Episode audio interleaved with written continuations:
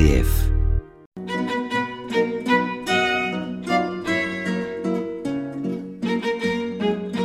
« 13 en 17, 13 minutes de reportage en Charente-Maritime. Hypnose, vous avez dit hypnose. Alors parlons hypnose avec le docteur Thierry Servilla lors du congrès Hypnose et douleur début mai à La Rochelle. Docteur Servilla, bonjour. Bonjour. Vous êtes psychiatre, psychothérapeute, hypnothérapeute. Mais est-ce que vous avez été agriculteur un jour? Non, pas encore. non, Parce que j'ai vu que Erickson, qui est un peu votre maître à penser, je crois, a fait des études de médecine parce qu'il ne pouvait pas être agriculteur. Oui, il a été euh, vraiment très atteint dès son enfance par des problèmes de santé et paradoxalement, effectivement, ça l'a amené à avoir un destin qui n'était pas prévu, qui était de devenir médecin et psychologue à la fois d'ailleurs, les deux. C'est impressionnant. Hein. Tu ne peux, mon fils, tu ne peux pas être agriculteur, donc tu seras médecin. En fait, c'est dû à la personnalité tout à fait exceptionnelle de cet homme qui a effectivement transformé euh, ses euh, difficultés en ressources et en stimulation pour faire quelque chose qui n'était pas prévu euh, au programme de, cette famille qui était vraiment dans la misère. Et il, a pu devenir médecin et un, grand médecin, un, génie de la médecine et de la psychologie.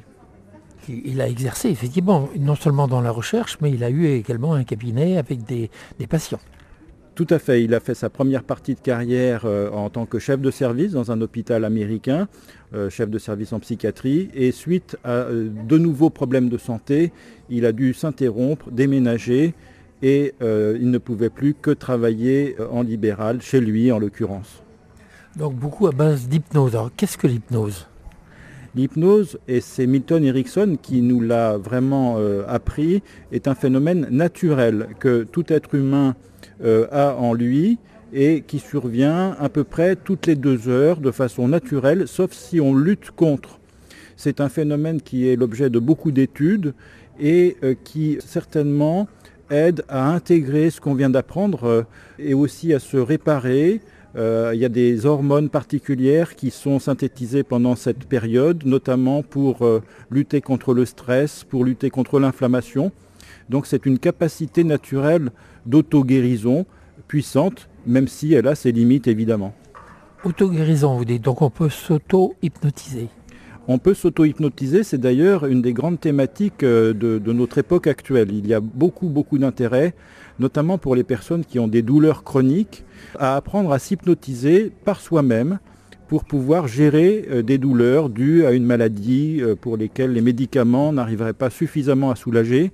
Et c'est une grande dimension de l'hypnose contemporaine, l'auto-hypnose, oui. Et c'est aussi à la base d'un langage non verbal où on peut voir la différence entre le langage exprimé verbalement et, le langage des gestes et de l'être. L'hypnose euh, apporte une vision euh, nouvelle qui coïncide avec des visions très anciennes, qui est que l'intelligence est dans le corps également. On a vécu dans une euh, civilisation occidentale pendant deux siècles où tout était dans la tête. Et l'hypnose donne une attention au corps, à l'intelligence du corps. Et effectivement, c'est une sorte d'inversion par rapport au, paradigme classique, comme on dit. Et ça, c'est particulier à la civilisation occidentale. Est-ce que ça veut dire que l'hypnose existait déjà dans les pays asiatiques, par exemple? En tant que phénomène naturel, euh, tous les êtres humains de toutes les époques et de toutes les cultures ont euh, des phénomènes hypnotiques, spontanés, Bien sûr, euh, hypnose, c'est un mot occidental, mais on trouve des équivalents dans la culture indienne, avec les états de transe dans le yoga, comme les dhyana, et bien sûr dans le bouddhisme également, et dans toutes les cultures traditionnelles, il y a des états de transe traditionnels qui sont utilisés pour la guérison. C'est peut-être ce que l'on trouve également dans les régions euh, chrétiennes, par exemple, avec, euh, je sais pas, les miracles, ou certains grands saints qui sont en état d'hypnose peut-être. Toutes les cultures euh, ne peuvent que reconnaître qu'il se passe parfois des guérisons inexpliquées et scientifiquement, pour l'instant, non compréhensibles. Moi, je dis souvent dans ma pratique que ce n'est pas parce que la médecine ou la science ne comprend pas que les phénomènes n'existent pas. Et dans la pratique euh, de la médecine, on est euh, régulièrement surpris par euh, des guérisons inexpliquées. Et après, en tant que scientifique, je ne donne pas d'explication particulière puisque la science travaille très activement pour essayer de mieux comprendre les phénomènes hypnotiques. Alors ce que Erickson a amené est très différent de ce que Freud a apporté. Oui, c'est très différent parce que Milton Erickson avait une vision optimiste de l'hypnose et aussi de euh, ce qu'on appelle l'inconscient en psychologie. Quand vous vous couchez le soir, vous, vous allez vous endormir et pendant la nuit, votre cœur bat quand même et votre corps fonctionne. Et même le cerveau est actif, notamment dans la vie onirique, dans les rêves. Et donc, il y a des phénomènes inconscients. Freud a beaucoup participé à l'étude sur l'inconscient, mais il en avait une vision qui est maintenant datée. L'inconscient pour Freud était à la fois créatif, mais en même temps une source de problèmes. Il fallait s'en méfier et il fallait faire une psychanalyse pour euh, globalement désamorcer les ruses euh, maléfiques de l'inconscient. Ruses maléfiques de l'inconscient Tout à fait. La psychanalyse fait partie des philosophies du soupçon. Avec le marxisme et avec aussi Nietzsche, il y a euh, tout un contexte de la fin du 19e siècle qui allait avec la notion de soupçon.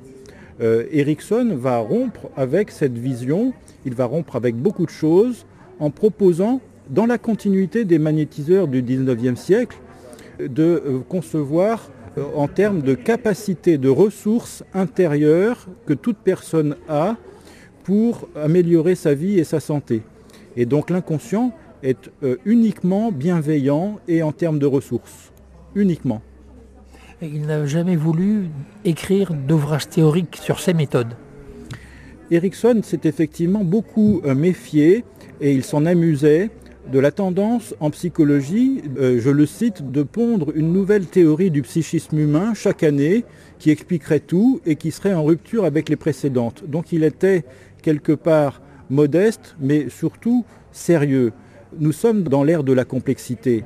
L'être humain, notre monde, notre écosystème, tout cela est complexe. Et euh, la science n'a pas tout expliqué, nous le savons bien.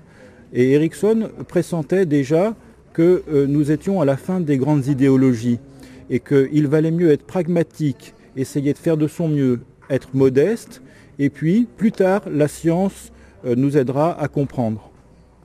Et, sa théorie également euh, part de l'individu et que deux personnes différentes n'auront pas la même thérapie. C'est aussi un grand apport d'Erickson. Il disait il faut faire du sur-mesure et pas du prêt-à-porter. Pourquoi? Parce que même si en apparence euh, les problèmes de deux personnes peuvent être similaires, voire identiques, ils n'ont pas les mêmes ressources, ils n'ont pas les mêmes capacités. Certaines personnes vont faire de la photographie ou savoir dessiner, d'autres vont plutôt euh, être musiciennes et euh, encore d'autres qui vont avoir des compétences d'agriculteur. Et donc les solutions ne sont pas les mêmes selon les ressources des gens.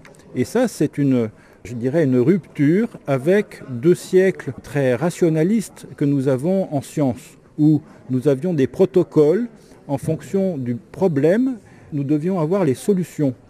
Et en fait, le rapport entre les problèmes et les solutions n'est pas si proche que ça.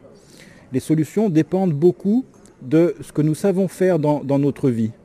Donc euh, il y a aussi une sorte de révolution scientifique apportée par Erickson au niveau de la psychologie. Et maintenant, c'est une nouvelle vision qui, s'intègre beaucoup avec ce que pensent aussi beaucoup de personnes en dehors de la médecine de la psychologie, des économistes, des managers. C'est d'observer ce qui marche et comment renforcer ce qui marche au lieu d'essayer de supprimer ce qui ne marche pas? J'ai essayé toujours au début de cet entretien de déstabiliser un petit peu en vous posant les questions. Vous êtes médecin et agriculteur. J'ai essayé d'utiliser les mêmes méthodes que préconise Erickson, pour désorganiser le schéma mental. Et ça, ça aiderait à se reposer les questions et ne pas rester bloqué dans un schéma. Peut-être vous faites allusion effectivement à, des techniques comme la surprise, comme la déstabilisation. Euh, c'est une question délicate. Il ne faut pas trop pratiquer la confusion ou ces techniques de surprise, voire de provocation. Il faut le faire uniquement quand c'est indispensable il y a effectivement des personnes qui sont figées dans leurs problèmes. Et là, il y a euh, des fois une pertinence à déstabiliser la personne pour pouvoir l'aider. C'est ce que faisait Socrate il y a 2000 ans. Il déstabilisait euh, des personnes pour qu'elle puisse s'ouvrir à la nouveauté, au changement. quelque part, Milton Erickson reprend Socrate tout en accordant bien sûr une vertu importante au fait d'accompagner ensuite la personne dans la, construction d'un nouvel équilibre et d'un nouveau fonctionnement. Euh, ça c'est très important sur un plan éthique. On peut être amené à déstabiliser des personnes, mais ensuite on va être très présent, très attentif pour que la personne se réorganise en lui donnant le temps de le faire correctement en fonction de ses valeurs notamment. Mais prendre un tel pouvoir euh, sur des personnes, est-ce qu'il n'y a pas un risque justement pour des personnes mal intentionnées de, dérapage? Il y a bien évidemment un risque. Euh, c'est pour cela que, euh, comme l'hypnose est actuellement en vogue, il y a une efflorescence d'instituts bidons, charlatanesques, qui forment n'importe qui. Et au sein de la confédération dont je fais partie et que je co-anime avec des collègues, nous veillons à respecter des critères éthiques, de former des professionnels et aussi qu'ils respectent un certain nombre de principes et notamment euh, que c'est le patient qui fixe lui-même l'objectif euh, du travail thérapeutique et que nous sommes en fait des serviteurs au service de l'objectif du patient. Nous mettons notre puissance, entre guillemets, comme vous dites, nous la rendons au patient. L'approche ericksonienne, c'est euh, de donner du pouvoir aux patients. C'est en cela qu'elles peuvent être d'ailleurs un peu euh, subversives. Nous essayons de donner du pouvoir et de l'autonomie aux usagers et aux patients qui apprennent l'hypnose. Erickson, d'ailleurs, dès le départ, craignait d'être considéré comme un gourou ou un magicien. Erickson a toujours été très vigilant à ne pas créer de dogmes, à ne pas forcément créer d'école et à surtout rester très humain. Euh, Erickson disait les faiblesses sont les fibres de la vie. Il était lui-même avec beaucoup de déficits euh, de santé et de déficits sensoriels et il était très attaché, probablement euh, vu ses origines très modestes et agricoles, au fait que la vie est quelque chose de très fragile, qu'il faut protéger, et il était très loin des questions de, puissance et de pouvoir qu'on peut voir dans les films et bien sûr aussi dans les manifestations d'hypnose de spectacle que nous dénonçons à la Confédération. Docteur Serveillat, merci pour cet entretien. Et rappelons également que vous êtes rédacteur en chef de la revue Hypnose. Oui, j'ai cet honneur et cette charge passionnante de m'occuper de la seule revue en langue française et qui est également internationale euh, qui traite de l'hypnose et des thérapies brèves. C'est une revue qui a un succès proportionnel au succès que rencontre l'hypnose en ce moment en médecine et en psychologie. Merci beaucoup. Merci beaucoup à vous de m'avoir reçu.